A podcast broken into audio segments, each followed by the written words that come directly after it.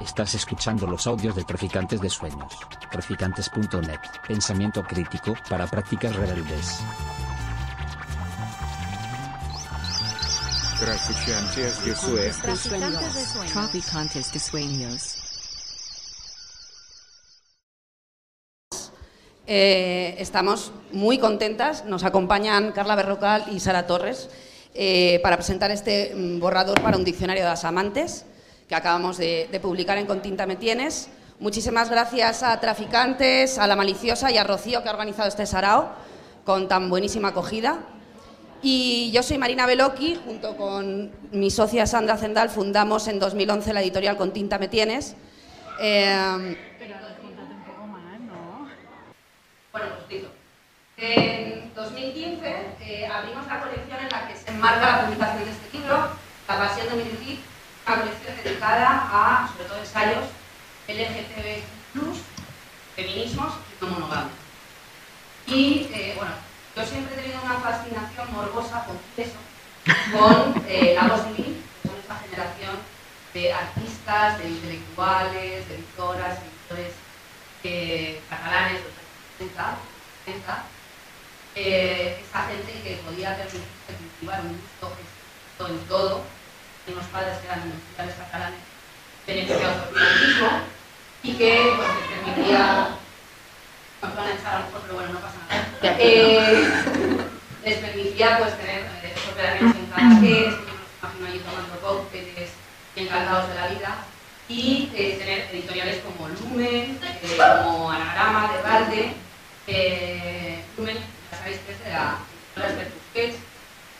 de tenido mucha para que ellas dos, esto es real, esto es real, o sea, para que ellas dos me pelearan los domingos en casa del padre, que también había financiado Lumen, decidió el padre abrir sección que era Tusquets. Eh, pero en Lumen había una colección maravillosa que se llamaba eh, Palabra Menor, y es donde se publicó en el año 66, eh, por primera vez en castellano, el libro presentamos. Y eh, costa más comentado y primero que hayan puesto cabezas manos de esta nueva edición. Por una mujer, lo que sea. Perdón. ya, ya he empezado.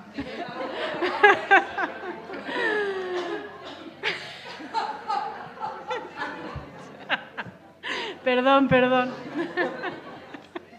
Y luego, pues también publicista, pues haber llevado mm, de Cadaqués a Carabanchel, que es donde tenemos la oficina, este libro, pues también nos pone bastante. Os dejo con Sandra, otra. Luego, pues ellas dos. Otras, otras, otras fetichistas.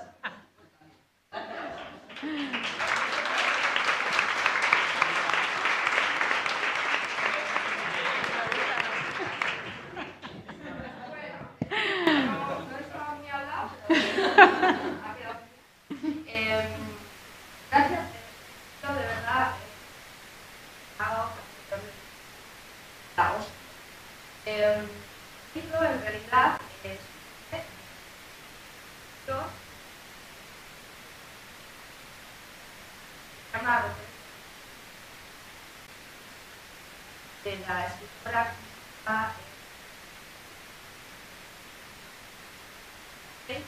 ella una y otra vez, una y otra vez. Cuando publicamos el ensayo, eh, bueno, y ahí, ahora sí. El año pasado, eh, con una traducción eh, ¿vale? desde cómo hacer actualizar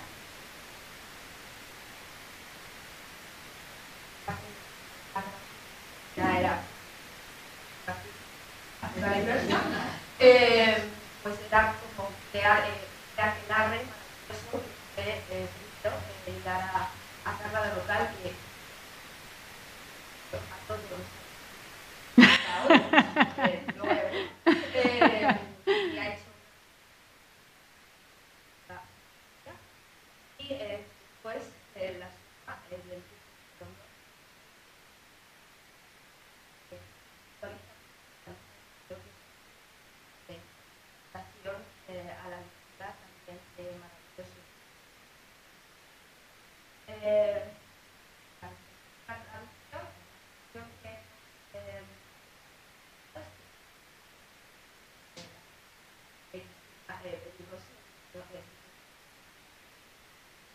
Y eh, nada, la idea es como que ellas se van a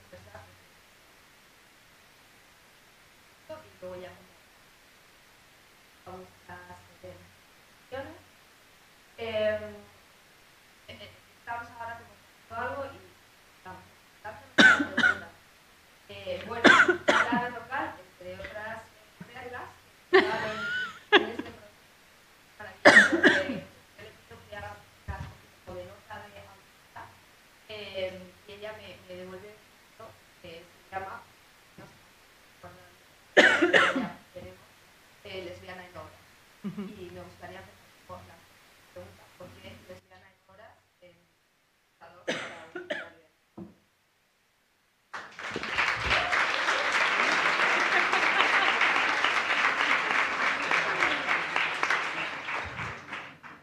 Pues la verdad es que no me acordaba del título. Eh, bueno, puse lesbiana en obras porque habla, hablo un poco en, el texto, un poco del proceso creativo del libro, hablo un poco de que no tenía o de la, la falta de referentes que hay en, el tema eh, gráfico, audiovisual, lésbico, y entonces hablaba un poco de que estaba como la cosa en obras, ¿no? Y, básicamente por eso lo titulé así, pero luego se me ha olvidado, de repente me ha dicho mm, lesbiana en obras, digo, ¿qué está- ¿de qué me está hablando esta persona? pero bueno, ya está. Punto doc. Punto. Eh, no sé, Sara, eh, ¿hablamos de algo?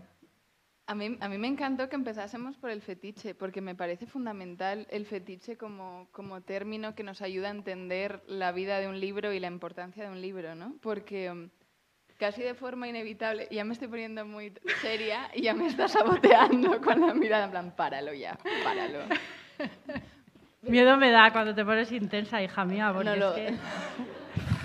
Es que Sara es el prototipo de lesbiana intensísima, de estas que te manda poemas, Real, obviamente. que es maravilloso, los tipos de lesbiana, lesbiana intensa. ¿Y tú qué tipo eres, amor? en obras. Efectivamente, sí. Eh, no, es que he visto que has sacado hasta el libro del cuerpo lesbiano, ¿no? Bueno, yo pongo las cositas encima de la mesa para que te... ¿no? Sí. No, pero ¿puedo? Dale, dale, venga, venga. No, es que lo del fetiche a mí sí que me toca un montón, porque creo que sí que nos relacionamos de forma fetichista con figuras del pasado, un montón, pero tiene todo el sentido cuando hay lagunas de sentido tan fuertes, ¿no? Entonces, claro, ahora hay bastante disponibilidad de discursos y de representaciones, pero las personas que buscábamos ansiosamente este libro o los libros de Vitic, muchas pues estamos aquí después de haberlos leído hace años en francés, aunque no sabíamos francés, eh, en inglés perdiéndonos eh, un gran porcentaje y habíamos encontrado PDFs igual de esta traducción ¿no? en Internet y ya ese encuentro había sido como el subidón, pero tener un objeto físico que poder regalar, para mí es como algo súper revolucionario porque es como un objeto que contiene deseo, ¿no? Entonces puede ser muy sexy hacer un attachment del, del diccionario de las amantes en un poema que envías por email. Quizás lo hemos hecho, quizás. Pero Yo solamente digo que, el- que la ilustración del escupitajo me ha traído muchos MD, también hay Sí, que decir. Pues Sí. qué suerte, qué maravilla. Claro. Mensajes directos, perdón. que- Cu- cuéntanos más. No, no, no voy a... Hombre, acabas de Hasta aquí puedo leer. Una tiene que, no es una intensa, no sabe poemas, pues tengo que usar otras cositas. ¿Y tú adju- adjuntas esa ilustración? No, yo no adjunto nada. Yo no adjunto nada. La- la- ¿Quieres enseñarla? Eh, Es verdad. ah, vale, sí, es que es muy chula. O sea, a ver, yo la escogí porque, bueno, pues fetiches, ¿no? Pero parafilias, pero es, es que es muy bonita. La, eh, léelo tú, que tú lees mejor. Que yo, es que tienes una voz así como... Yo cuando avisé que venía aquí a ser machacada, pero yo me entrego, ¿eh? pero yo sabía lo que venía. No penséis que, No, en serio, léelo tú, que, no que lees penséis que es mejor. por sorpresa que... No, no, no. Una vez dije que nunca me enfrentaría a una lesbiana que recibiría lo que me diese con brazos abiertos y estoy dispuesta a sostenerlo hasta el final. Bueno, esta es la gran ilustración para que la veáis, para que la pongáis en attachment. Entonces, escupir. Todas las formas de secreción son apreciadas en la edad de gloria. De ahí que se traguen los esputos del amante. Se escupe con placer en los pueblos de amantes. El acto de escupir requiere cierta práctica, si se quiere evitar esparcir la saliva alrededor de la boca y alcanzar el fin deseado de un solo lanzamiento compacto. Atención, cuando sopla el viento, escupir siempre en su dirección. Es que era una genia esta persona. Sí. A ver, ella ya hizo todo lo que teníamos que hacer. Ahora solo nos queda hacer versiones del trabajo de Monique Wittig. Y yo esto lo apoyaría hasta el final. Yo la verdad es que tengo que confesar una cosa y es muy probable que el 90%, bueno, el 99,9% de esta sala me cancele, pero yo no conocía a Wittig. Entonces de repente me llegan estas dos personas y me dicen, ¿tú quieres ilustrar un diccionario no sé qué tal? Y yo, ah, pues sí, tal. Pe- Pero no habíamos hablado de quién era Wittig ni nada de esto. Me enteré a posteriori, que fue como, wow. Y claro, estas dos personas, pero tía, no conoces a Wittig, no sé qué tal. Bueno, pues no, no, yo leía Dragon Ball, ¿sabes? No. pues no, yo qué sé, o, o a lo vez, ¿no? Que Ese me tipo parece. de lesbiana, lesbiana Dragon Ball. Sí, yo sigo. yo- Efectivamente. Eh, además, yo defiendo y defenderé que eh, Lobezno de la Patrulla X es una butch. Esto os lo voy a decir siempre. Entonces, esto lo dije hace poco y lo diré siempre. Bueno, el caso es que no sabía quién era Wittig. Entonces, me leí el texto y, y flipé muchísimo porque de repente me encontré como. eh, eh, pues unos textos que a- a- hablan y habitan de todas las cosas que como bollera pues molan. O sea, mujeres, armas, guerras, eh, mm, sexo, mucho sexo y cosas como muy poéticas, ¿no? Porque también tiene como esta faceta un poco más... Es como... In- Más intenso. más No, intensita. vamos sí. a poner un poco de contexto al libro. Venga, dale. Hacemos esto. Igual ya lo conocéis, pero la cosa más bella para mí de cómo surge esta escritura es que no es solo de Wittig, es una escritura, es la escritura de las amantes, es una escritura enamorada, es la escritura que haces cuando estás asombrada por el deseo que compartes con alguien, ¿no? Entonces estas dos autoras se conocen como activistas lesbianas y pues qué referentes tienen ellas en ese momento. Igual que nosotras tenemos casi solo a Wittig eh, cuando éramos pequeñas, ¿no? Por lo menos yo a Wittig y a Cristina Peri Rossi, que es la que la traduce, ¿no? Pues ellas tenían los fragmentos de Safo y tenían igual René Vivian, que los había cogido el francés. Entonces, con su fetichismo, o sea, todo esto es una cadena de fetichismos que va trasladando un mensaje, ¿no? Es bellísimo, el, de la posibilidad de una vivencia significativa en lo simbólico como lesbianas, ¿no? Entonces, ellas tienen de referente a Safo y ¿qué hacen? Pues hacen como si fuese un peregrinaje a la Meca de Safo, que son las islas griegas, a Lesbos, y se cogen una casita para vivir juntas y escribir allí. Es y que allí escriben esto. todo, por favor. Claro. Hay que contarlo esto. ¿no? ¿Verdad? Seguro que se conocían de 15 días o algo así. es broma, es broma, es broma. Total. De hecho, Perdón, ¿eh? es No, que no, si es lo otro es leo... real. Además me ha hecho gracia porque dice mis referentes que has dicho Wittig y... y, ah, y para mí era. Sena, la princesa guerrera. qué, qué horror de persona, de verdad. No, no, pero a ver, era un gran referente encubierto, Sena la princesa. Y de hecho se parece bastante a los personajes de Wittig, ¿no? Sí. Entonces, pensar que esta escritura, que es una escritura enciclopédica, porque se llama diccionario, pero más que un diccionario podríamos decir que es una enciclopedia en el sentido de que define ¿no?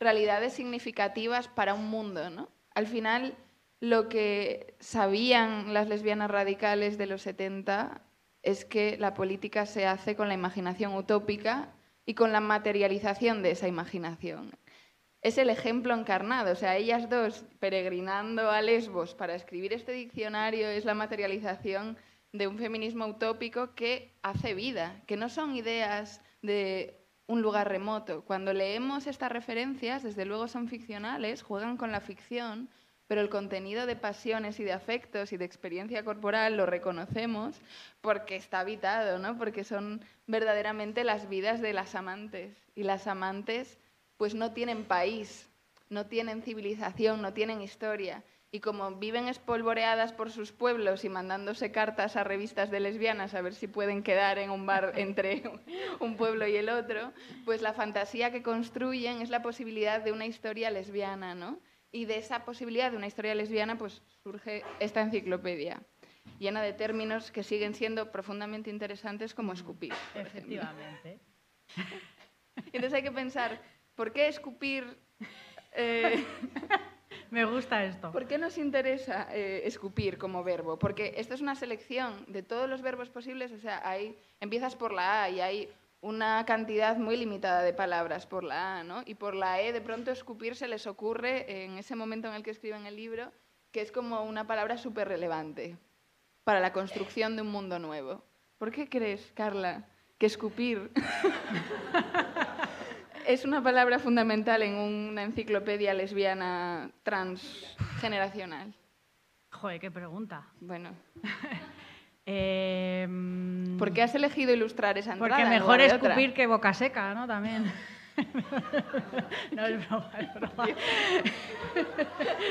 perdón, perdón. Esto no lo levanto yo. ¿eh? Eh, no, a ver, a ver. A ver, hubo, la palabra escupir me gustó mucho, sobre todo por el punto de la coña del final, del viento, me hizo mucha gracia. Y también porque creo que hacía falta como un imaginario realmente potente y, y en el que se, demo- se demostrara el, el sexo entre mujeres de una manera un poco mm, pues eso, mm, bestia, ¿no? O sea, como mm, que no somos así como impolutas y tal, sino como algo más cerdaco, ¿no? Y, y, bueno, eso me hacía gracia, entonces creo que era una imagen que hacía falta, ¿sabes? De, de las, de las que leí. También me gustaba también la del, creo que es la del anillo, puede ser, o una que sale en unas manos también, que esta, esta me gusta. Clítoris. Eligió, eligió pues política, civilización. Pasé un verano muy difícil, ¿vale? Fue un verano que este encargo me cayó en un momento muy difícil, que esto también podíamos hablarlo, Pues sí. Porque yo estaba en, un duelo tremendo y, bueno, pues, eh, pues me refugié mucho en, las, eh, en dibujar esas imágenes de esas amantes, ¿no? Y en, y en pues la verdad es como, o sea, me volqué muchísimo en ellas con la idea de, de intentar generar ese imaginario que, no, que nos falta y que y, y- y- y sobre todo en, las palabras que me fijé, o sea, eran un poco es verdad que son un poco provocadoras, ¿no? Porque la palabra clítoris, pero por ejemplo la definición que tiene ella de clítoris eh, son unas sortijas que llevan las amantes, ¿no? Y me pareció como una idea tan bonita que, que no sé, como que dije, bueno, pues esto también pues por aquí y no sé, si te he contestado. No, total. Y aparte, hay una cosa que, que también hablábamos, ¿no? Hay como una especie de deseo y de tristeza en las ilustraciones. Eh, Sí, es- estoy usando de marcapáginas un sobrecito de sacarina, por eso está- por eso Me quedado un poco... que, que las imágenes tienen como una potencia deseante, pero también como un halo melancólico y de tristeza que puede tener que ver con el momento que atravesabas tú. Y hay algo muy curioso en lo que se siente cuando miramos al sexo o a la sexualidad cuando estamos tristes por una ausencia, ¿no? Porque, mm, claro, te sitúa en otro lugar, ¿no? También a veces te sitúa como una idealización lejana de algo a lo que ya no tienes acceso de algún modo, ¿no? Y no, no quiero decir que no tuvieses acceso. O sea, me estás diciendo delante de todas estas mujeres que no follaba. Muy No, no, no, no, no, yo no sé, no sé nada, no sé nada. Pero como hablabas de, de intentar como focalizarte en una realidad vitalista y deseante de las amantes cuando tu estado era el del duelo, pues también es interesante pensar, ¿no? Cómo, cómo se mira al deseo y la sexualidad y la potencia afirmativa que tiene este libro cuando igual estamos en la ruptura de la utopía en nuestras vidas particulares. Que esto es muy, muy relevante, ¿no? ¿Cómo gestionamos los deseos utópicos que nos han movido cuando nuestro momento material es un duelo por una utopía perdida o por algo que no se ha realizado? Me cambia el- la altura de la voz a veces, ¿no? Pero está bien. Yo no sé si te he entendido la pregunta, ¿eh? ¿Qué pasa cuando miras cosas hot cuando estás triste? Ah, vale, ok.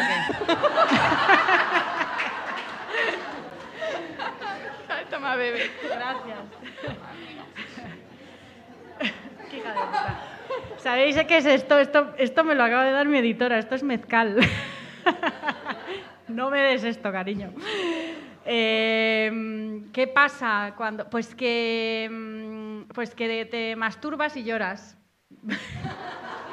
¿No? Puede ser, puede, puede ser por ahí, ¿no?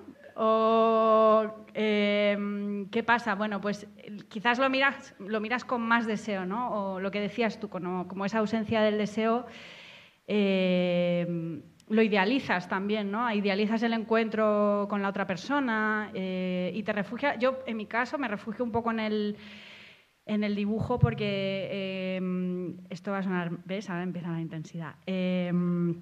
Eh, me refugio un poco en el dibujo porque encuentro eh, esa ausencia que se ha ido de mi vida.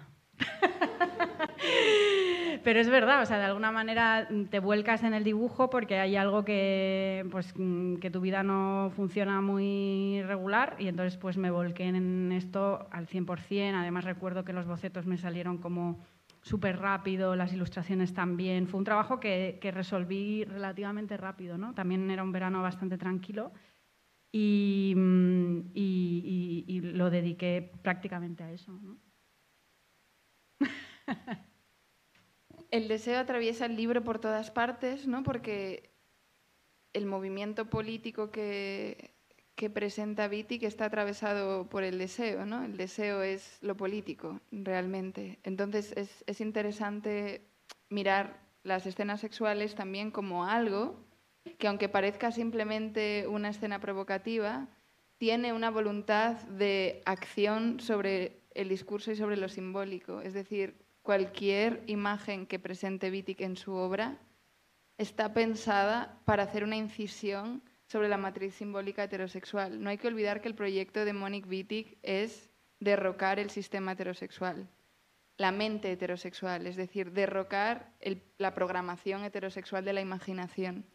Entonces, cuando estamos haciendo estas bromas, en el fondo estamos movilizando imágenes cuya voluntad es lo que ella decía, ser el caballo de Troya, ¿no? Como una imagen bonita, fuerte o fea, pero fuerte y atrayente que de pronto no puedes evitar meter en tu ciudad y una vez que está dentro, el poema lesbiano, la lesbiana, una vez que la tienes en casa, se empieza a caer el orden simbólico, porque el deseo transforma. ¿no? Entonces, ella creía verdaderamente que, que la forma de transformar la cultura heterosexual era tocar a las mujeres con imágenes nuevas que movilizasen su cuerpo hacia las amantes. ¿no? Y su modelo político es una sociedad de amantes, que, que esto es súper súper potente porque en este libro se ve muy claro, habla directamente en estos términos. ¿no? Por ejemplo, vemos todo el rato la tensión entre las madres y las amazonas. ¿no? Es una cosa muy dura y muy valiente, porque genera un relato social de cómo las sociedades capitalistas un poco se van formando con madres que deciden ser sedentarias, formar ciudades y mirar con desdén a las amazonas, que eran nómadas, que dormían cada vez en un sitio, que tenían otro tipo de organización, que no acumulaban, ¿no? sino que llevaban sus, sus yeguas, sus animales, lo que podían con ellas. ¿no? Entonces, Monique Wittig en sus ficciones es profundamente crítica. En este caso, las madres no son eh, cuerpos que gestan o cuerpos que cuidan, sino aquellos cuerpos que deciden quedarse y acumular. Y además como adquirir cierto poder simbólico por ello, como que se rodean de un halo por haber sido las que se asientan y las que acumulan y las que engendran, ¿no? Mientras que la figura de la amazona, que antes estaba reconocida como una, bueno, pues como una más de la comunidad, empieza a perder poder simbólico en esas ciudades y las amazonas se convierten un poco en las queer. Por eso, en el fondo, Wittig también es una teórica proto-queer, eh, que la recupera eh, Judith Butler, y ahí es cuando de pronto empezamos a preguntarnos por ella, ¿no? Y es una teórica protoqueer porque le interesa no solamente la destrucción absoluta del sistema y de la mente heterosexual, sino también la destrucción de la idea de género, incluso de sexo. Y recordar que la primera teórica queer fue una boyera, igual, no la primera, pero una de las fundamentales ¿no? de, de nuestra genealogía, es súper importante porque luego se ha tendido a pensar lo lesbiano como algo conservador y lo queer como algo revolucionario, cuando en la raíz de lo lesbiano está ese deseo de eliminación del binarismo y de la separación ¿no? de, sexo, género, etc. Igual podemos leer la definición de, de lesbiana que nos da porque creo que es una definición súper potente y que podemos utilizar todas ahora, porque es una definición que solamente mira al deseo.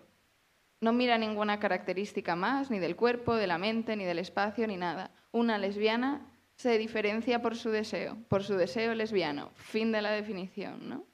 Y nos dice, lesbiana, aquella que vive en un pueblo de amantes, aquella cuyo interés se dirige en primer término a sus amantes aquella que siente un deseo violento por sus amantes, aquella que no vive en el desierto, que no está perdida. Nos vale, ¿no?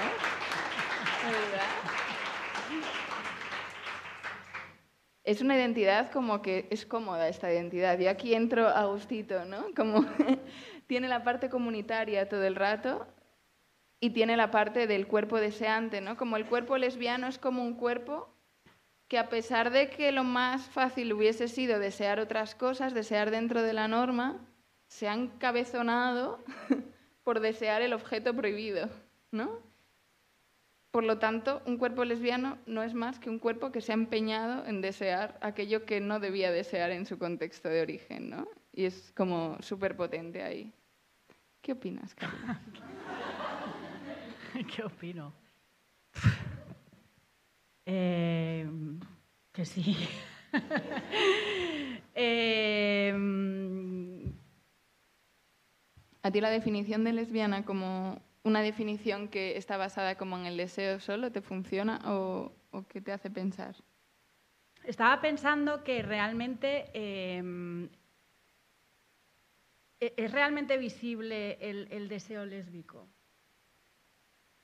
ella lo hace monstruosamente visible, ¿no? Que es esa parte como que entra en, lo visible a través de, de, lo monstruoso, de lo abyecto, como cuando miramos el, el, cuerpo lesbiano, que también este se publicó hace poco, se volvió a editar, es un cuerpo que parece que está irrumpiendo y rompiendo el orden de lo social, el orden de lo simbólico, ¿no? Para poder hacerse visible pero para hacerse visible como cuerpo material, no como fantasía, ¿no? Porque lo lesbiano como fantasía siempre ha tenido algún lugar remoto, eh, como fantasía de peligro, de, de mujer desviada, o, ha habido un lugar representacional precisamente para ocultarlo, ¿no? Para poder demonizarlo y sacarlo del juego. Pero ella directamente busca como una expresión material de lo lesbiano como cuerpo que excede. Lo que pasa es que, claro, es una subcultura si hablamos de la representación, no sé, mainstream de lo lesbiano, pues nada se parece desde luego a esto, ¿no? No, por eso, por eso también iba, o sea, iba un poco por ahí, ¿no? Por el, por la, o sea, yo poniéndome un poco más eh, en el modo de lo popular o de la reproducción de masas en lo pop, eh, la, representación que ha habido del deseo lésbico en realidad siempre ha sido castigado o ha sido para eh, como, como, una fase para volver al estado de la heteronorma, ¿no? O sea, no es nada... O sea, en realidad yo me gustó mucho leer el libro porque descubrí como una, una forma de desear como muy libre eh, en, en, la que el deseo está muy presente y es muy carnal y es, es, totalmente natural, que es algo que yo no había leído nunca, ¿no? Además, a través del uso de imágenes y de metáforas muy bonitas, ¿no? Y, y todo esto. Y luego, en, en, sin embargo, en lo, en lo mainstream, ¿no? en lo popular, una que viene de Dragon Ball, pues eh, la única lesbiana así que podíamos decir, pues, eh, pues esto también lo hablamos hace poco en la Vázquez de Alien, no sé si habéis visto Alien. ¿Habéis, a ver, ¿habéis leído a Wittig y no habéis visto Alien? Vale. Bueno, en Alien hay un personaje que es Vázquez, que es como la Butch está, que está así potentorra. Y, o, por ejemplo, o sea, quiero decir que dentro de lo pop la representación lésbica siempre ha sido como muy a cuentagotas, que no hay realmente... Que esto es una cosa que también reflexionaba en, el texto, ¿no? Que, que no hay... O sea, que quizás Wittig es una adelantada, pero desde el uso de la palabra, pero falta la imagen.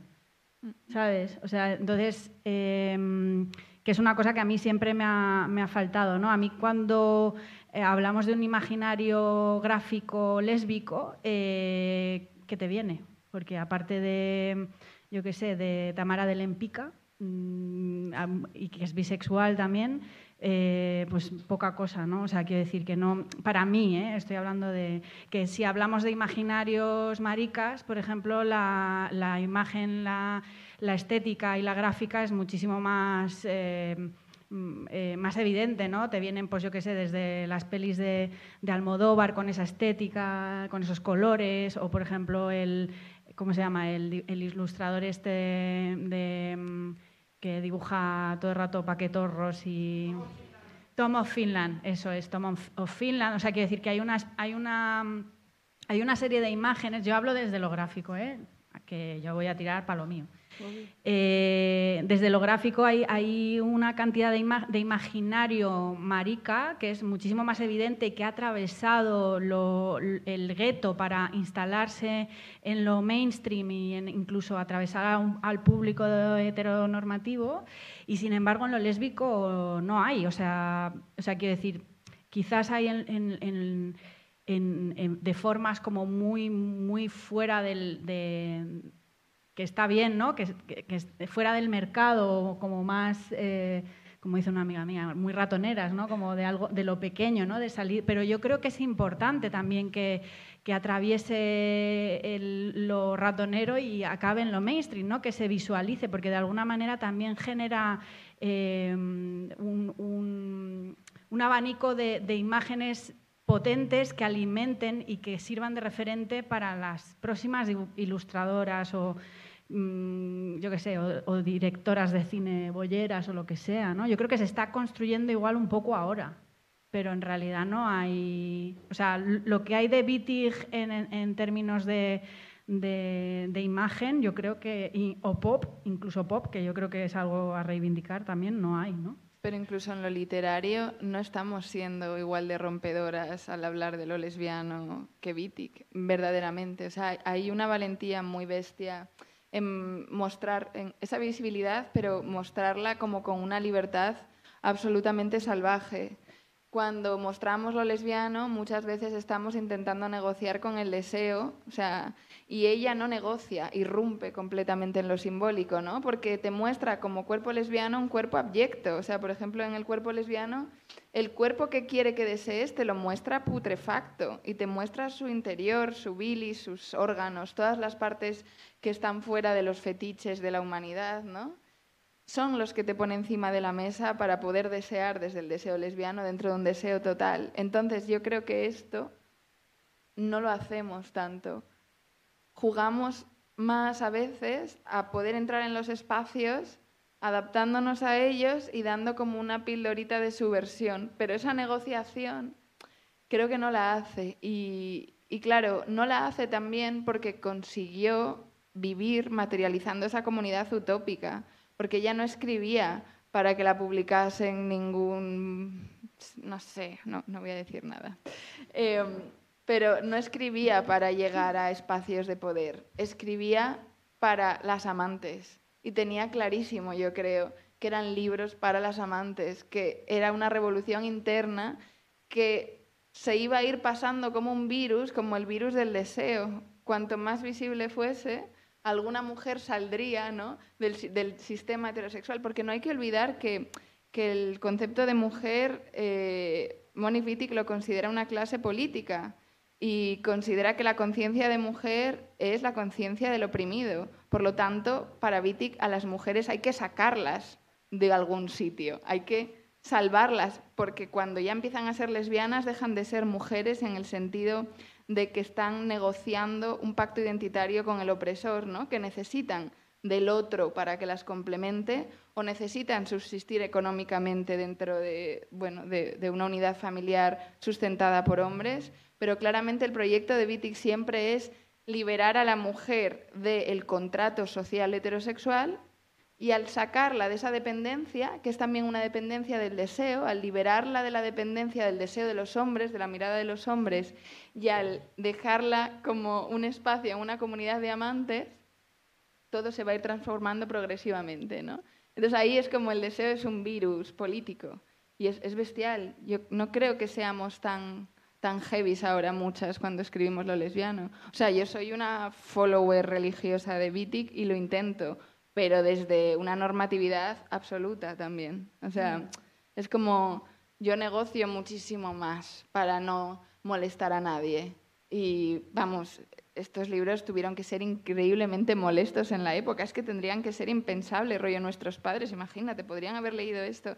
¿Sabes? Es como, es muy fuerte la libertad que, que se tomó. Y yo creo que es la libertad de la política utópica que tiene una fecha y un momento histórico determinado, ¿no? También, que, que empapa todo esto. ¿Leemos la entrada de amor? Lo tenías súper pensado todo. Es que estuve en un taller por la mañana y leí la entrada de amor porque me gusta Ah, mucho. vale. Venga, léela. ¿Por qué no la lees tú? La leo, pero pongo tu voz. Venga, sí. Venga, vale. Sí a todo. Sí, a todo. No, hombre, no. Voy a leerla con mi voz, que si no, me da vergüenza ahora, de repente. se encuentro, espera. Amor. Igual te la has inventado. No creo, si- ¿te imaginas? Sería muy fuerte. Aquí está. ¿Es larga? Bueno. Sí, es larga. ¿Quieres que la leamos a medias? Venga, vale. Lee hasta donde quieras y luego lee. Es larga, es larga. Venga, vale, va. A ver, es que yo no tengo la voz tan sepsi como esta persona. Ay. Gracias, gracias. En virtud del alto tributo que las amantes deben pagar de sí mismas para utilizar esta palabra, no es ya muy empleada. Sin embargo, no todas las amantes han renunciado al amor. En Manducay, por amor, dos amantes disponen brasas sobre la arena de la playa, a uno y otro lado de una línea que cubre una decena de metros. Cada una avanza al encuentro de la otra, con los pies desnudos. Aquellas que retroceden ante, ante las brasas no son, suele decirse, amantes. En los países de nieve, por amor, existe algo semejante. Las dos amantes caminan en la nieve, a uno y otro lado de una línea. Aquellas que al caminar van dejando huellas no son, se dice, amantes. Por amor, las amantes intercambian uno o más dientes. Los usan como collares o como, co- como pendientes. Sigue tú porque a mí me da la risa. Lo de los dientes me ha dejado. Otras amantes, por amor, se ofrendan uno de sus senos. Se dice que en Éfeso, en Grecia, Artemisa recibió tantos senos únicos de sus amantes que con ellos se cubrió todo el pecho, luciéndolos como adornos. En la Gran Mongolia, por amor, dos amantes combaten juntas a la osa blanca. A pesar de la ferocidad de este animal y de los peligros de un combate sin ejecución, no matan a la osa. La finalidad del combate es inmovilizarla. Esta práctica la realizan las más hábiles con las manos desnudas. Las otras utilizan una especie de cintos. El tributo más simple por amor es el intercambio de tatuajes. El dibujo es idéntico para las dos amantes y se traza en el mismo lugar del cuerpo. Las amantes de las comunidades del primer continente del gran país por amor se afeitan la cabeza. Lo hacen con gran placer, según se dice. Sobre los cráneos desnudos se aplican mutuamente unciones de aceites o de esencias o de perfumes. Es bellísima esta entrada.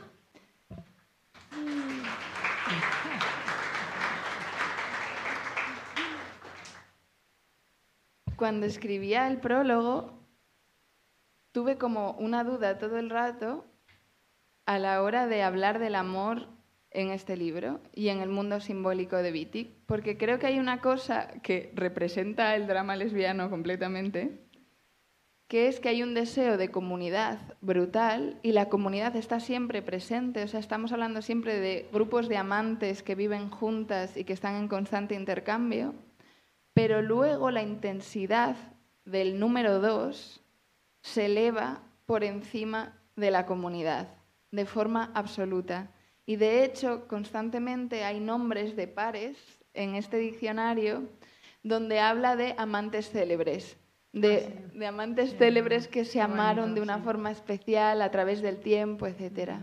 Y como en el cuerpo lesbiano también, los momentos de mayor intensidad poética no ocurren en lo comunitario, no nos vamos a engañar, eh, ocurren en la pasión de la dos. Y, y, creo que también mostrar el deseo de comunidad, pero la tolerancia por el enamoramiento monógamo dentro de nuestro proyecto comunitario, es algo como que estamos lidiando ahora con esto de la misma manera y que creo que, que Wittig resuelve con una aceptación y una sinceridad muy bonita, que es simplemente existe un deseo de a dos que captura un viaje, ¿no? Y a veces de dos a dos tenemos un viaje que no podemos evitar y aún así seguimos intentando convivir con la comunidad de amantes, aunque estemos tocadas por ese enamoramiento que nos imposibilita ¿no? Entregarnos de forma, de forma total a la comunidad a veces. ¿No tuviste como esa sensación de que la comunidad está súper presente. Me encanta cómo me pregunta, o sea, cómo, cómo, traes al... ¿No tienes la misma sensación de... ¿Me vas a hablar de amantes o cómo? Yo no, yo te voy a preguntar si, si a ti te representa algo o si has sentido como que esa preocupación está bien reflejada. ¿Qué preocupación? La preocupación de intentar generar como una cultura utópica de la comunidad cuando todo lo que está capturando eh, la fuerza deseante del texto es el yo con Pili, ¿sabes? Vale, no sé si te sigo un poco, ¿eh? eh... Gracias. Gracias. Es que esta mujer es muy académica, muy suya, y yo vengo de leer a Goku, ¿sabes? O sea, que no se entera esta persona. Eh, que da gusto escucharte, ¿eh? es que es verdad, porque habla, o sea, habla, que, habla muy bien y lo explica todo que te cagas, pero yo hay veces que me pierdo, esto hay que decirlo. Vale, pues entonces saca lo que quieras del, del sombrero. Eh, ¿Tú qué sientes, Carla? Yo qué siento cuando leo a Wittig. Eh, joder, pues que me encantaría vivir en ese mundo, joder, eh, que es maravilloso. Eh, ¿Y no vivimos en él? Bueno, igual tú sí, cariño, pero... es que esta persona luego con los stories que sube, ¿sabes? Es, eh, que el Instagram es se muy... cuele en el trabajo y no... eh, yo, yo creo que, que, estamos un poco lejos de eso, ¿no? O sea, ¿tú realmente vives en ese mundo? De... Yo creo que no. A ver, yo creo que... Respóndeme sencillo. en mi mente sí. Por lo menos, o sea, mi, mi, horizonte de imaginación siempre fue esto, ¿no? Quizás porque yo mi referencia para ser lesbiana la encontré aquí realmente. Joder, es que es muy fuerte, es que yo no, ¿sabes? o sea, eh, yo, es que yo no, yo, yo llegué a los, o sea, yo salí del armario a los 18 años. Yo igual. ¿Ah, sí? Pero tía, ¿tú ya, ¿y leías a Viti con 18? Pero, o sea, claro. es que no me, me parece muy Pero a fuerte. Cristina Peri sí. Ostras, qué fuerte. Sí. Pues hija, yo no. Yo, es que yo, claro, el tema de la búsqueda de referentes lésbicos, eh, pues quizás, eh, no sé si llegó alguna vez, sinceramente. O sea, llegó, no, no llegó igual. Eh, porque lo único que, o sea, es verdad que vi el Word, por ejemplo, de Viti Ward hay un pasito. Pero es verdad, yo no soy, no, no, no, era como, joder, es que leerte el cuerpo lesbiano me parece como súper, es, que tú eres académica. Joder, ¿sabes? Yo no, yo veía, pues eso, a L. Ward, o veía a Sena, o veía. Joder, cuando vi, por ejemplo, Lazos Ardientes, ¿no? Y flipé, ¿no? Con el que lo vi siendo un adolescente ahí un poco a escondidas y tal.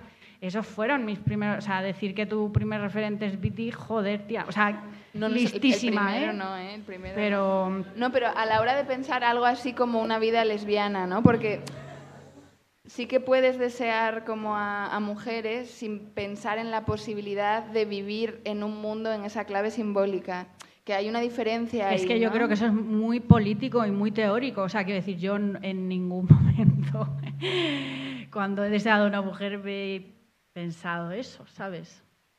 Que igual, o sea, quiero decir que también puede ser como un error mío, pero... No, es error, son formas... Bueno, o una forma distinta, ¿no? O de aproximarte, pero sí que es... O sea, yo eh, quizás me he politizado después, ¿no? Pero eh, yo es que estoy en... A ver, yo es que tampoco soy una persona... O sea, no me considero una persona muy formada teóricamente en política, entonces tampoco puedo hablar... Eh, en realidad es como más una política que tiene que ver con lo vital, ¿no? Como en plan, has, has vivido, has crecido con una opresión directa muy clara o con una con una percepción de un poder que te está impidiendo cosas, ¿no? Y, y de pronto como tener conciencia de la posibilidad de traspasar ese poder o esa norma te hace como un ser político sin estar en eh, algo sí, político. Sí, sí, totalmente. O sea, el hecho de ser bollera ya es, ya es, algo político, pero quizás el la conciencia política en mi caso surge un poco más a posteriori, ¿no? Quizás primero eh, exploras un poco el, deseo, exploras un poco ese mundo que está por descubrir y luego entras un poco en contacto ya con, lo, que, con lo que eres, ¿no? Em, en, el caso de, en mi caso, pues ya te digo, entrar en, en el tema comunitario o todo esto me parece como eh, muy fuerte. Y, yo venía con la esperanza de hablar de, sexo y de... Pues te iba, a decir una, no, te iba a decir una cosa de sexo. ¿No ocurre que cuando te acuestas con una mujer las primeras veces sientes que es algo tan increíble que tiene que cambiar el mundo 100%? En plan, no el tuyo, sino el de todo el mundo alrededor tuyo. Como esa sensación tan heavy de... Dios, esto es, esto es Yo diría que más que cambiar el mundo, tiene que parar el mundo pero no sientes que cambia la mirada, o sea, de alguna forma cambia la mirada, no, no sé, como no puedes volver a mirar igual cuando tienes de pronto como acceso a algo que no te estaba permitido ni de broma, ¿no? Y de pronto, ¿no? Cuando esa chica que ni de coña te estaba permitida dentro del plano del mundo hetero, de pronto te mira a ti, no cambia el mundo de lo posible muy fuerte, en plan el relato, hay como un relato que se cae, que es el relato de que tú a esta no la vas a tener en la vida porque eres una chica y como dice Wittig, las mujeres son el capital de los hombres. O sea, hay algo político solo en el hecho de que de pronto le estás quitando capital al sujeto de poder, ¿no? Como es súper potente ahí, eso también. Seguro que lo sientes dentro. Eh, mm, sí, es potente, sí. Eh, eh, en realidad... Cuando, cuando, cuando, cuando deseas a, una, cuando deseas a alguien, em, eres consciente de que te estás enfrentando al sistema. Pero, eh, pero es una reflexión muy a posteriori. O sea, te quiero decir que, que no es una cosa. O sea, que, el, que todo este tema de cuestionarse todas estas cosas, creo que es algo como muy muy intenso. Quiero decir que no, que no es algo que, yo como lesbiana eh, me haya planteado, sinceramente. O sea, que igual tú sí, pero yo, yo o sea, me parece interesante porque es un discurso totalmente que apruebo y que, en el que estoy pero yo soy más cárnica, hija mía, ¿sabes? No soy tan teórica, digámoslo así, ¿sabes? Sí, pero bueno, el problema, como lo teórico, es cuando lo verbalizamos, ¿no? Porque hay que ponerlo en lenguaje y compartirlo aquí y de pronto adquiere como formas discursivas. Pero en el cuerpo hay esa intuición de estar saltándote una norma. Sí, eso sí. Claro. Y luego es verdad que, que la primera vez que, que besas a una mujer, yo no sé, ¿tú te acuerdas de la primera vez que besaste a una mujer? Claro, todas nos acordamos. Eh, yo estaba nerviosita perdida. Además me acuerdo perfectamente, porque yo, claro, eh, yo venía de colegio de monjas y claro, yo todo esto, o sea, era como... Bueno, que de donde hay más bolleras por metro cuadrado que en un colegio de monjas, esto hay que decirlo. Tú también vienes de colegio de monjas.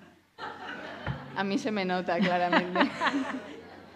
Pues me acuerdo perfectamente, ¿no? Y además como que dice, además me acuerdo que, porque yo eh, sí que había besado a algún chico antes, y me acuerdo perfectamente que la sensación que tuve cuando besé a, a- a- a esta chica eh, fue que suave. Fue, dije, ay, qué suave. Y me gustó mucho, ¿no? Y fue como, como que de repente todo tu cuerpo reacciona, cosa que no pasaba con los, con los chicos, ¿no? Y que, no te generaban ningún interés. Yo no sé cómo viviste tú la adolescencia, ¿no? También se habla como de, de que nos, se nos roba la adolescencia, ¿no? Porque no hay, hay un deseo que, esto lo hemos hablado tú y yo alguna vez, que yo también me pongo intensa a veces, ¿eh? Pero que se nos roba el, el deseo, ¿no? Que se nos roba la La, la novia de los posibilidad. 14. en plan, Claro. come on. O sea, ahora sí, porque ahora pues es- eh, todas las niñas, niños y niñas de 15 ya saben perfectamente el espectro y todo y es, y es realmente admirable, pero yo era una panoli que leía Dragon Ball, ¿sabes? Pues con 14 años, como no me podía fijar en las chicas, pues, mm, pues me aburría como una mona, ¿no? Ay, pobre. Es verdad, no sé si me imagino que a, las, a muchas de las que estamos aquí, eh, pues con 14 años era una frustración. Yo me acuerdo además estar súper enamorada de Teresa, me acuerdo perfectamente. Teresa Arnaiz, eh, que lo mismo aquí la conoce alguna, ¿te imaginas? Tere- Teresa, No, me ¿estás acuerdo aquí? perfectamente. Y además yo, yo, estaba, yo, yo estaba como en pánico, ¿no? Me acuerdo un día que fui a su casa, que no me acuerdo qué fue, y yo dije, y tenía unas ganas de besarla, y yo, y yo pensaba, venga, tírate, y yo, y, y luego como, era como, o sea, ni siquiera yo había salido del armario, pero había como un deseo ahí que te cagas, ¿sabes? Y era como, "Ih". Y, y en el fondo estaba cagada porque no sabía si eso estaba bien o estaba mal, o sea, que estaba, algo estaba ahí como revolucionando. Entonces, al final lo que haces es anular el deseo, ¿no? Que es, es es lo- pues por lo que opté yo, ¿sabes? O sea, yo me acuerdo, esto es muy fuerte, yo me acuerdo que mi primer dedaco eh, me lo hice con 18 años, te lo juro por Dios. Te lo juro por Dios. Es- Esto está ocurriendo, ¿vale? Te lo juro por Dios. Que fue que entré en la escuela de artes, claro, yo pasé del colegio de monjas, imagínate, a la escuela de artes y oficios donde todo aquello era como, pues muy queer, efectivamente. Entonces yo estaba así como recién salida del armario, además, tal, un bollito así recién hecho, calentito. Y me acuerdo que eh, tenía un compañero y, yo, y entonces salió, yo no sé cómo salió la conversación en clase y empezamos a hablar de masturbar. Y yo no me he masturbado nunca. ¿Y cómo? Y entonces un compañero mío de clase me trajo, amigas, un VHS y me dijo, y me dijo, toma, llévatelo a casa. Y yo, ¿en serio? Y me dice, sí, sí, llévatelo. Y entonces yo, pues un día, que no había nadie en casa, cogí el VHS, lo puse y entonces de repente pues vi una, un sonido de percusión bastante extraño, ¿no? Y entonces de repente empiezo a ver aquello y digo, wow, digo, qué fuerte. y entonces, eh, pero no con las lesbianas, no con las lesbianas del porno, porque eso me parecía espantoso, heteronormal, o sea, heteronorma a tope, así. Bueno, total, que yo estaba viendo eso y además me acuerdo perfectamente porque era una película eh, de, inspirada en los años 30. Entonces iban las tías con los collares de perlas en tetas. Bueno, no voy a dar muchos más detalles. Total. Total, que puse esa, esa película y entonces yo noté que picaba algo abajo. Te lo juro por Dios.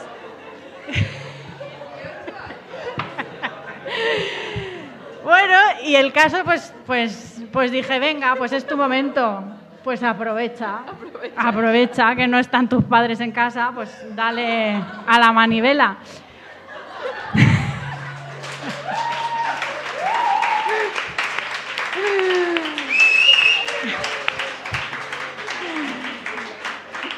Y...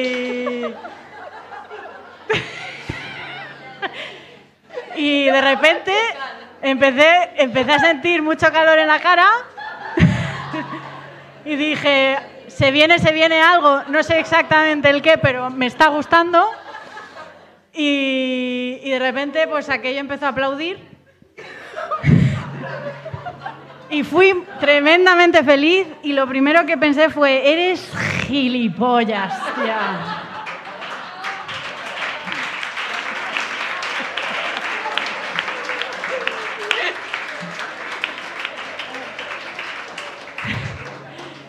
Y entonces a partir de ahí, pues como los monos titís. a todas horas y todo el rato.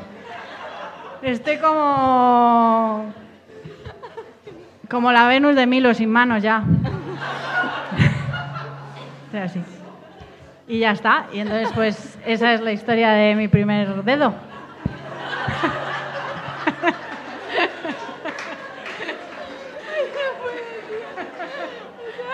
Es que ahora, que es que realmente, o sea,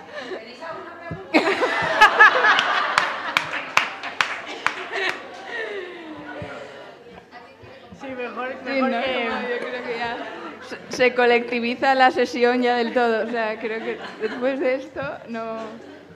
Ay, Buah, tío, me ahogo de Sí, sí, sí. Abri- abrimos, abrimos. Si hay alguna pregunta, yo encantada. Bueno, igual es más interesante lo que cuentas. Yo creo que, que está todo dicho realmente. No, pero sí, si queréis sacar como algún hilo. Es que ya no sé, cualquier cosa que diga ya me suena rarísimo todo. Es como... Si alguien quiere volver a Vitic, por ejemplo. Nadie hace una pregunta, no me lo puedo creer. Hombre, después es que... es- Ole, venga ahí. Venga.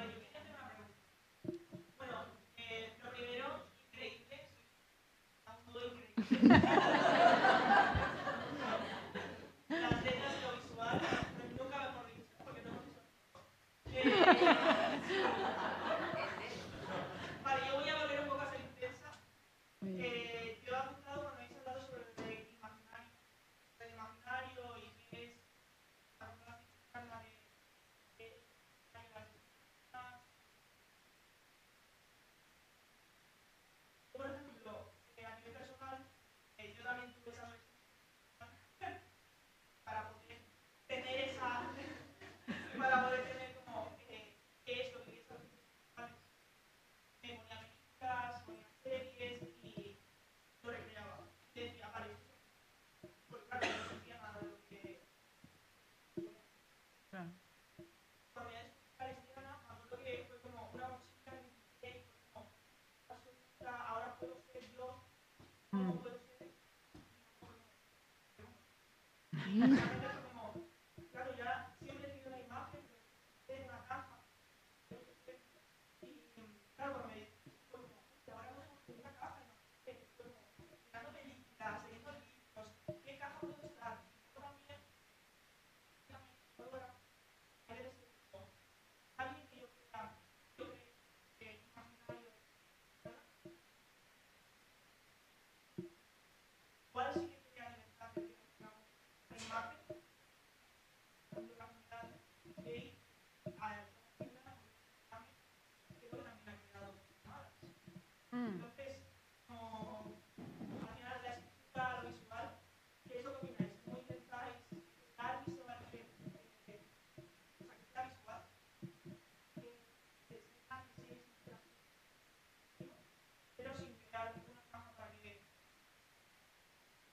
Comprimidas. Bueno, pues eh, yo la verdad es que mm, sí que sí que abogo un poco por el por, por, porque traspase esa imagen a lo popular. O sea, entiendo lo que quieres decir de todo lo, lo que conlleva la imagen que ha generado eh, Tom of Finland o todas estas cosas, ¿no? Pero sí que es verdad que, que al menos tener un imaginario a mí sí que me parece importante, incluso para romperlo, ¿no? Para romperlo, para generar otros. Y yo creo que eh, también eh, lo bonito quizás de, lo lésbico es que además que está por construir, además de que está por construir, creo que puede haber muchos, ¿no? Y, y puede ser muy colectivo, ¿no? Lo que hablaba Sara, ¿no? Puede ser una imagen muy colectivizada en, en la que esté for- formada por muchos tipos de, de ilustraciones o de imágenes generadas por muchísimas bolleras, ¿no? Y a mí eso me parece bonito, pero yo sí que abogo por, por llegar a lo mainstream. Yo creo que es importante, o sea, me, me- pero por una cuestión de, eh, de, de- de invadir otros o- y de tomar esos espacios que no son nuestros, ¿no? Y, que incluso conquistarlos, ¿no? Me parece interesante y me parece importante, ¿no? De- por porque por lo menos eh, seremos visibles, ¿no? Y eso es lo, lo interesante de todo esto también, ¿no? Mira, lo mismo te hablo de un dedote que de esto. Yo creo que hay una cosa muy interesante que compartimos todos los cuerpos, o el 90 y mucho por ciento de los cuerpos, que es que el punto de partida de nuestra imaginación es heterosexual. O sea, da igual qué caminos hayamos tomado, la base de la imaginación es heterosexual y está configurada por esas imágenes que capturaron los inicios del deseo a edades súper tempranas, por la cinta de porno, por el anuncio que leías en páginas no sé qué, por la imagen que viste de mm, un hombre y una mujer haciendo no sé cuánto. O sea, toda tu potencia sexual en los primeros años se fue dirigiendo hacia la idea de lo complementario opuesto. Entonces, creo que en la base de la fantasía compartida está lo complementario opuesto, que viene a ser lo pasivo y lo activo también, ¿no? Entonces, creo que lo que es muy interesante a la hora de representar lo lesbiano es qué posiciones y qué tensiones encarnamos con respecto a esa imagen, a lo complementario opuesto. Y yo personalmente, como que mi trabajo en lo simbólico me parece que es indagar en qué posiciones lo lesbiano toma dentro de la norma. O sea, no pretendo una fuera para nada, sino me interesa saber cómo yo llevo Dentro. Claro, cómo llevo el, el porno mainstream que he visto de adolescente también, cómo lo he llevado a mi sexualidad, cómo se ha transformado. Bueno, pero porque también la hemos tenido que hacer obligadas Claro. un poco. O sea, que hasta qué punto es un deseo un poco obligado, ¿no? O sea, yo, por ejemplo, veo las... un- Una de, uno de mis ilustradores favoritos es eh, Georges Barbier, que es un ilustrador de los años 30, y veo sus imágenes y veo, y veo a una Butch y una Femme. O sea, Claro. y para mí es eso, ¿no? O sea, para mí mi imaginario es eso y si yo tengo que hacer ilustraciones me gustaría hacer eso. Pero la realidad es que, que al final tienes que recurrir a eso porque no tienes lo que no tienes imágenes en tu imaginario, ¿no? Entonces sí que me parece, o sea, entiendo lo que quieres decir, pero yo sí que soy de conquistemos el mundo como amazonas que somos.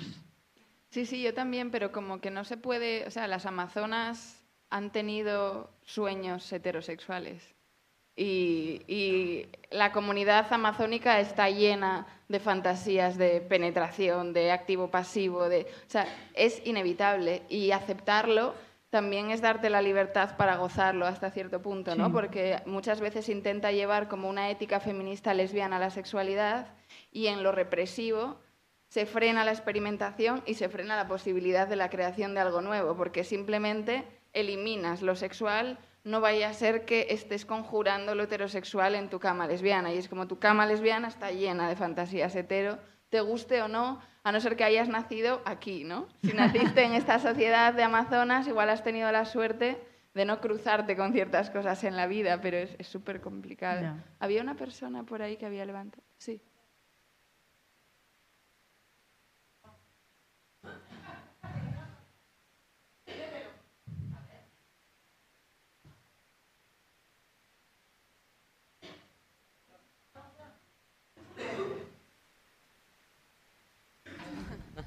Ahora sí. Venga. En realidad mi, mi pregunta, igual voy a otro lugar, salto así como que no tiene nada que ver.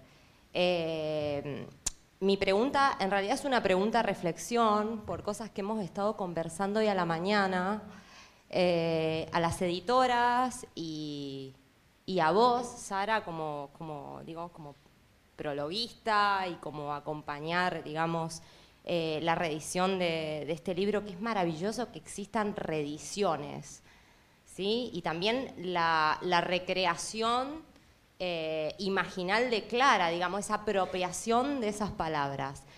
Pero mi, mi pregunta o mi reflexión es acerca de si tuvisteis una, una, discusión, una conversación acerca de la política de traducción. Porque tengo entendido, y corríjanme si me equivoco, la traducción de Cristina es de la década del 80, ¿no? Y entonces hay en esa, en esa traducción un contexto de situación que tiene unos ribetes, que tiene unas lógicas, que está vinculado con un activismo, con un constructo teórico, con una lógica dentro de las ciencias sociales que tiene que ver con el postestructuralismo, etcétera, etcétera. Ahora estamos trayendo esta traducción al Reino de España, como me gusta decir a mí, por una extranjera migrada, ¿sí? Entonces, eh, ¿habéis tenido una reflexión acerca de esa política de traducción, de, editar eh, la traducción de Peri Rossi hecha en los 80, que igual es interesante entender en qué contexto Peri Rossi trae a Vitig al español, al español que entiendo que es peninsular la articulación de su lengua, ¿sí? Entonces, digo, si hubo entre vosotras, y digo vosotras y parezco ridícula, entre ustedes, esa discusión.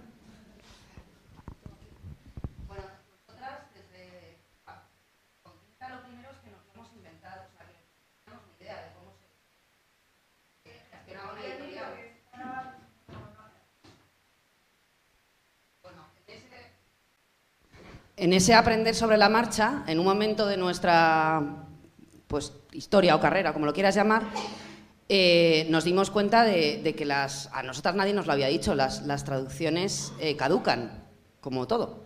Y por supuesto, las traducciones tienen un lugar donde se hacen, una manera de hablar el mismo idioma donde se hace.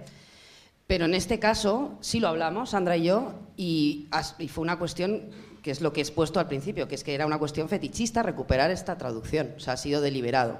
No lo hacemos con otros libros, hemos traducido, eh, tenemos, hemos recuperado otros libros también de los 70, hay como mucho bueno en los 70 parece, y siempre hemos encargado una traducción nueva, pero en este caso eh, lo hemos hecho así por este problemita que mencionaba al principio. No lo llegamos a hablar nunca entre nosotras porque no tuvimos mucha comunicación necesariamente sobre, sobre el proyecto, más que la invitación y la posibilidad de, de, colaborar o no. Y para mí era como un absoluto sueño que uno de mis libros claves en la vida, de pronto poder escribir dos cosas delante, me, parece una intrusión porque nunca me hubiese imaginado de pequeña poder escribir algo delante de este libro, pero a la vez como una intrusión que me permito con el gozo de, bueno, si me cuelo, me colé, ¿no? Eh, con, toda la, con toda la humildad de ser simplemente una lectora lesbiana de este libro.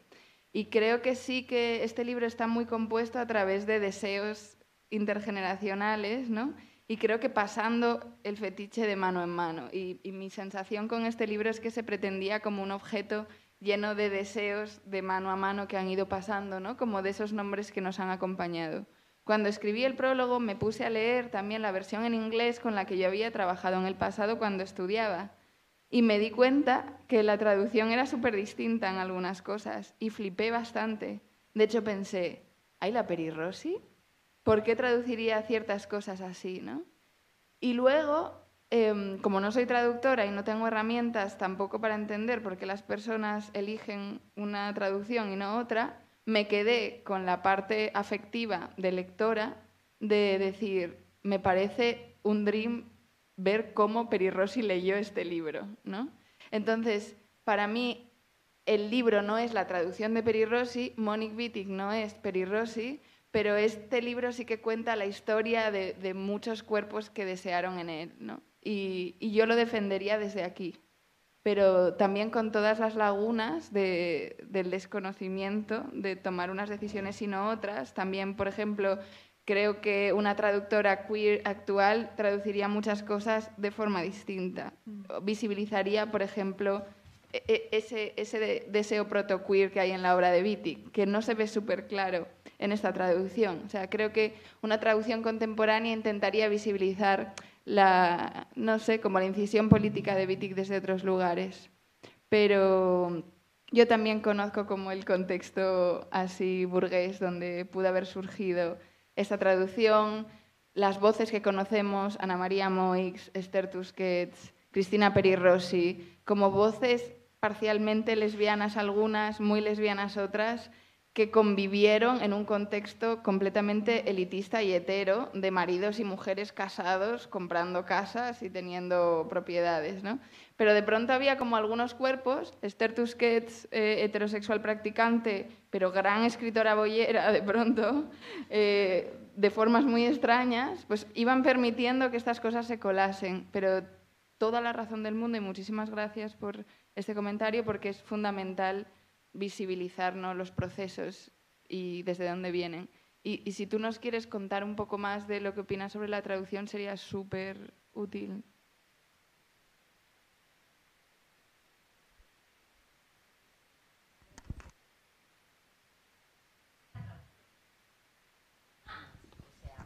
Pero digo, lo- y mi pregunta era si había una reflexión en la edición acerca de la traducción. O sea, siempre se celebra la reedición, y más cuando la hace Peri Rossi, que particularmente sabemos de dónde viene. Seguramente Peri Rossi hizo esa traducción para poder comer, digamos. Entonces, a ver, yo lo tengo claro, simplemente era abrir como la, la discusión a lo que son las interdicciones de las traducciones, que son súper interesantes. Hoy a la mañana hablábamos de eso justamente con, con la editora y traductora y retraductora de Vitic en Argentina, donde había un, señalamiento de una reflexión sobre lo que significan las traducciones, digamos, las aproximaciones, las situaciones de las traducciones, y por eso simplemente quería saber si lo habíais charlado, conversado, si había algo, porque también entiendo a mí, o sea, yo a mí me gusta muchísimo la poesía de Peri Rossi, pero también hay que entenderla en su situación y su contextualización, digamos, donde hay una cantidad de construcción de significados con los que nos podríamos pelear, y eso es hermoso. Entonces en su traducción eso pa- aparece. Y digo, a lo mejor entre ustedes había eso, había algo que no cuadraba, había esto del deseo, de, de cómo se construye la palabra, que en Monique Wittig es mucho más ambiguo. Hoy Natalia Ortiz Maldonado, eh, editora de, de HEC, nos hablaba de esto, de que aparecen cosas que se habían suprimido, que se habían de, de una- alguna manera ocluido de políticas de traducción, porque la política de traducción es política. Total. Es política, hay censura, hay borramiento, hay desplazamiento, hay eufemismo, digamos, hay heterosexualidad a saco en los procesos de edición. Obviamente que no es el caso ni de Continta Me Tienes, que hace un montón, digamos, por, por construir eh, edición en ese, en ese sentido, pero digo, a lo mejor había habido alguna conversación, alguna, alguna, alguna reflexión sobre una traducción de los 80. Hay una cosa súper... Sí, perdón.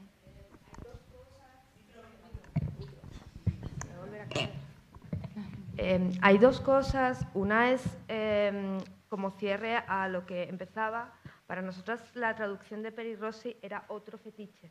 Claramente, o sea, eh, ¿no? como dentro de la idea de deseo, poder contar con eh, Peri Rossi en nuestro catálogo a modo de traducción de verdad, o sea, nos, hacíamos eh, también dedos, como, como Carla, ¿no?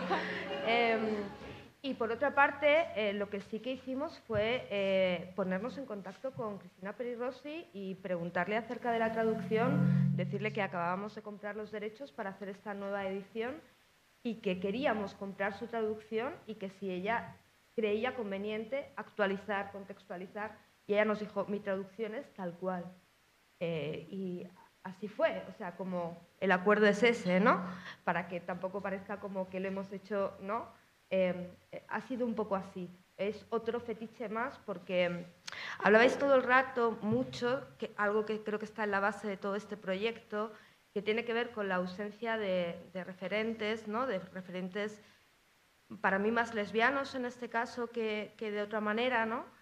Y mm, esta mañana hablábamos también de algo así como la, la- la injusticia epistémica, ¿no? que aquí de alguna forma como este libro viene a llenar, ¿no? viene a llenar como todos esos vacíos. Yo me imagino, hostia, joder, este libro lleva publicado 50 años en castellano, ¿no? en el Lumen. Si por lo que sea se hubiera colado en cualquiera de nuestras habitaciones de adolescentes lacrimógenas, eh, tristes, ¿no? Y, y- y, bueno, pues eh, es un poco ese deseo de traer ahora este libro que probablemente, por lo que dice Sara en su idea de pareja, nos, da para imaginar mucho más de lo que apunta, pero viene a llenar ese deseo que es un fetiche, que es la suma de muchos fetiches. Y lo siento, chicas, pero vosotras también habéis sido como un fetiche, ¿no? O sea, Sara Torres y, y Carla Berrocal en nuestro libro. Hola. O sea, Pero, pero una cosa súper interesante es que no somos fetiche porque los fetiches no conversan. Y Cristina Peri Rossi, en ese, en ese momento fetiche absoluto, ya no es una persona que vaya a conversar sobre esta traducción. Y lo sabemos, sabemos en qué momento está Cris. Cris no está igual en un momento de ponerse a retrabajar esta traducción, ¿no? Eh, eh, bueno, pues tiene problemas de salud, ha tenido muchísima visibilidad el último tiempo y conocer el contexto también eh, te acerca a lo que puedes eh, desear o lo que puedes esperar de un texto y hasta dónde se puede pues sentar en una mesa, conversar con nosotras cómo eh, lo traduciríamos ahora, ¿no? que sería bellísimo, pero en la medida en el que el fetiche cierra, porque el fetiche cierra, pues, pues se vuelve más inaccesible la movilidad, porque un fetiche está fijado, ¿no? Esa es la gracia del fetiche, la fijación. Nosotras, en la medida que estamos aquí hablando y estamos abiertas a cambiar cualquier cosa en todo momento, no, no somos fetiches, ¿no? El fetiche no devuelve la palabra. Y, y la verdad es que yo creo que desde luego hay muchísimas cosas que decir de la traducción, pero dudo que haya sido una traducción que, que Cristina Peri Rossi haya hecho para comer. O sea, yo me imagino que ella habrá hecho muchas traducciones para comer, pero para ella traducir este libro tuvo que significar algo más que eso. Y, y yo, bueno, me, me resulta imposible no creer en que esto fue así, ¿no? Y tuvo que... Claro. Total. Sí, sí, sí, pero, pero que bueno, que no creo que haya sido simplemente como un acuerdo al status quo, quiero decir, que su verdad de lo lesbiano estaba en esa traducción de algún modo, igual que lo ha estado en su poesía, de formas súper fieras que no habíamos leído en otras partes, ¿no? Porque al final, oye, ella fue muy censurada, vino para aquí y ese Eros se siguió escribiendo y no dejó de, llamar a las cosas por su nombre en ningún momento, aunque estuviese lleno de norma también y lleno de heterosexualidad su discurso. Pero de nuevo, era como nombrar la norma y, y buscar su lugar, ¿no? Y, y seguro que ella encontró su lugar aquí, y, o esto deseamos creer hoy.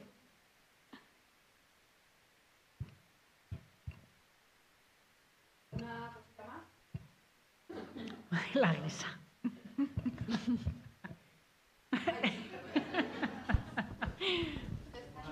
No, no, no.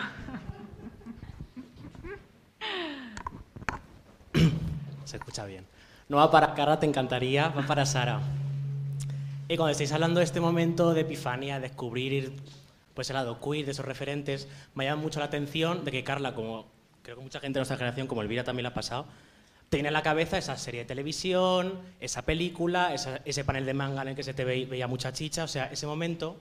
Y Carla me he muy identificada cuando comentaba que tú, Sara, pues decía, joder, tía, leías a esta mujer ya con 18 años, o sea, que se me hace como muy loco. A lo que quiero llegar es, Sara, a veces te frustra tú más como... Espera, a ver cómo lo pongo. Quiero decir lo asequible que muchas veces cuando yo comento con gente ese momento, cómo empezaste a descubrirte, suele ser lo visual, esa película, ese tal, se me hace como mucho más asequible. La típica frase de, vale, una imagen da más que mil palabras. O sea, se me hace como, ¿tienes alguna frustración cuando a lo mejor en, tu, en tus trabajos, en tu, en tu oficio, como que en este espacio, vale, hay, hay mucha gente lectora, o sea, aquí la gente consume literatura y a lo mejor es más culta en ese sentido. Pero, por ejemplo, hasta hace poco no me leí Stone Bush, eh, Stone Bush Blues, lo estoy diciendo bien. Perdón. Me lo, me lo recomendó Elvira, que por cierto, mucha marica, mucha marica debería leer ese libro porque es muy necesario, pero si lo hubiera leído con 18, yo no tenía esas herramientas para leer, o sea, lo hubiera dejado a la mitad, me hubiera costado, como decías tú, de leerme esa traducción en inglés que se me quedaba, o sea, no hay esa asequibilidad, porque a lo mejor el, el lenguaje era más complejo. Y por ejemplo, a lo mejor con un cómic de Carla, pues es como mucho más asequible, porque claro, es una imagen que ya entiendes o que te hace sentir algo. O como cuando yo veía una travesti en televisión, que no hacía falta que me explicara su discurso para sentir algo, entender, o sea, que me llegara más. ¿Tienes a veces esa frustración de que, sobre todo gente joven, que yo percibo, que sí que es raro el que cuando comentas, joder, qué libros has leído, qué tal, que no es de cultureta, pero es verdad que a lo mejor no es tan común, el tú, pues esa frustración de decir, joder, no sé, dónde, no sé si estoy entendiendo a dónde quieres que llegue. Pero ¿qué es más ase- la asequibilidad de esta literatura, como de estos, de estos ensayos? O sea, de que tu trabajo a lo mejor, incluso cuando has definido tu aportación al proyecto, lo decías como esta cosa que yo he escrito y hemos puesto delante del libro como intrusa y a lo mejor lo de Carla cualquiera percibe que es unas ilustraciones barajadas que van con, la, que van con el libro. Y me ha llamado la atención como tú te has definido por ese respeto que tienes a la autora, como más, no, esta intrusa que soy yo al principio, o sea, incluso ahí como que he notado, no sé, me sorprende como esa hostilidad. Y nada, decir que leyendo más, perdón, también soy ilustradora, consumo mucho cómic, pero realmente lo que más me ha llegado, y cuando he llorado, me he emocionado, o he compartido con una amiga, o me lo he aplicado a mí, ha sido más leyendo. O sea, no tanto como esa imagen que me llegaba. No sé si... Entonces eso, ¿cómo vives tú pues eso de que a lo mejor esa asequibilidad, de que la gente no llegue tanto a... Pues que no a lo mejor no se lee tu libro, se ve la peli en la que está basada ese libro. Pero me parece perfecto. O sea, yo no, no tengo ninguna sensación de que sea mejor una cosa que la otra y no me produce ningún tipo de frustración que lleguemos a lo mismo por vías distintas, ¿no? O sea, yo he sido una friki de esto.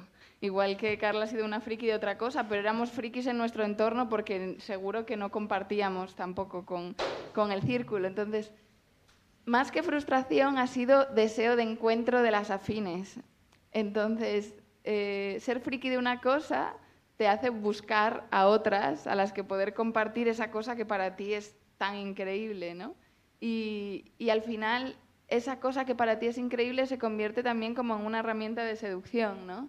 Yo nunca lo he visto como algo intelectual. Es que para mí esto no es intelectual, es profundamente corporal y profundamente físico. Para mí esto es, esto es hablar de follar, realmente.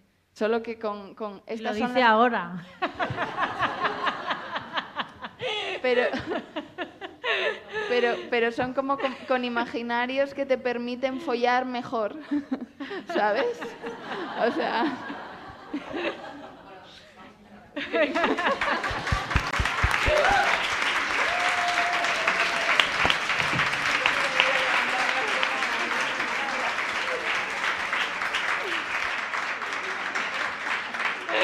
Bueno, gracias.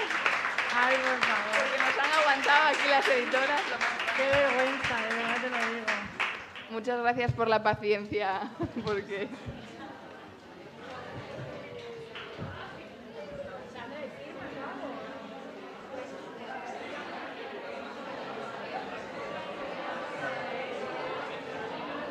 Saludos. eh,